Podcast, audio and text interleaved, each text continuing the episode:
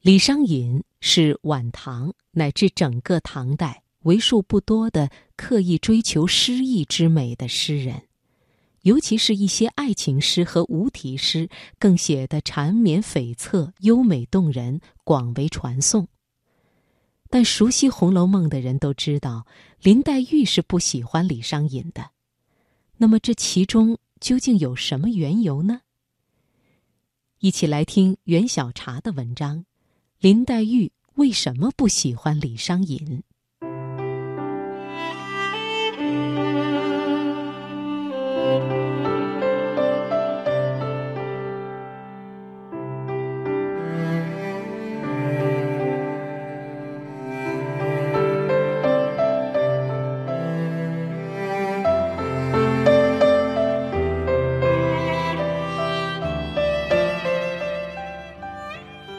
红楼梦》第四十回，贾母带着刘姥姥逛大观园，宝玉和姐姐妹妹们自然小心陪同。大观园里不仅有陆路，还有水路，于是行至杏叶渚，贾母提议坐船。一只小船坐不下，贾母带着薛姨妈、刘姥姥、李纨、凤姐儿上了第一只船。而宝玉、宝钗、黛玉等人上了另一只。大观园里种了很多荷花，秋天荷叶凋谢。在这只载有宝玉、黛玉的小船上，发生了这样一段有趣的对话。宝玉觉得这些残荷碍眼，于是说：“这些破荷叶可恨，怎么还不叫人来拔去？”宝钗打圆场，笑道。今年这几日，何曾饶了这园子闲了？天天逛，哪里还有叫人来收拾的功夫？林黛玉却漫不经心地说了一句：“我最不喜欢李义山的诗，只喜他这一句‘留得残荷听雨声’，偏你们又不留着残荷了。”贾宝玉是典型的可爱暖男。看到黛玉喜欢残荷，也不管自己听没听懂，就赶紧对对对的改口说：“果然好句，以后咱们就别叫人拔去了。”说着，已到了花絮的罗岗之下，觉得阴森透骨，两滩上衰草残林，更助秋情。为什么天天写诗的林黛玉，却说自己最不喜欢李商隐？又为什么只爱他的“留得残荷听雨声”？这就要谈到李商隐诗歌的晚唐美学了。好多人不喜欢李商隐的晦涩难懂，他的诗不像李白、杜甫的叙事性，几乎是把所有叙事、具体事件和对象都抽离掉，只剩下所有生命共通的无题。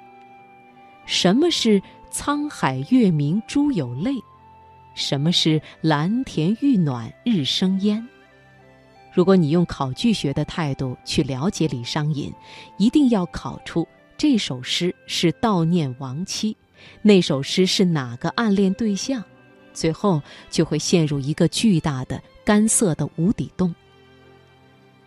李商隐的诗最好的注解，就是去看象征主义的画。如果一定要用一种色彩去形容一个诗人，李商隐写的最好的诗，画面几乎都是冷红色。夕阳无限好，只是近黄昏。你能感到夕阳的那种视觉依然灿烂，却是强弩之末没了温度的冷红色。红楼隔雨相望冷，珠箔飘灯独自归。这是从视觉到触觉的冷红。何当共剪西窗烛，却话巴山夜雨时。这夜雨的红烛，温暖却透着凄凉的冷红。冷红像极了整个晚唐的色彩。时代依然是最伟大的唐，只不过气数将尽，已至黄昏。从此以后再无明月出天山、苍茫云海间的灿烂的盛唐。这是我感到的第一个层次的李商隐。第二个层次是几个月前在北海，海边一块非常普通的碑，一看就是后人新刻的装饰用的。上面是李商隐的“相见时难别亦难，东风无力百花残，春蚕到死丝方尽，蜡炬成灰泪始干。”我怔怔地看着那块碑，这是对整个生命多大的热情，多么拼命的在燃烧。再看他的“夕阳无限好，只是近黄昏。”何当共剪西窗烛，却话巴山夜雨时。哪一个画面不是对生命的美好的无限热忱、不舍和单逆？这是我读到的第二个层次的李商隐，对生命有太大热忱，又对人间太过眷恋。而第三个层次的题解，反而在李商隐不是很著名的两首诗中。一首是《北青罗》，这是李商隐后期的诗。残阳西入烟，茅屋访孤僧。落叶人何在？寒云露几层？独敲初夜磬，闲倚一枝藤。世界微尘里，无宁爱与憎。很多人对此诗的评价不高，因为它不是李商隐最动人的冷红色的晚唐美学。在李商隐临终的前一年，写过一首《暮秋独游曲江》，里边说：“荷叶生时春恨生，荷叶枯时秋恨成。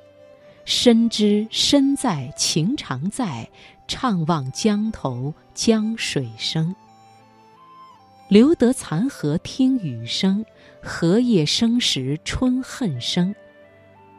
安静接受自己无法解脱、无法忘情的事实，这便是我读到的第三个层次的李商隐。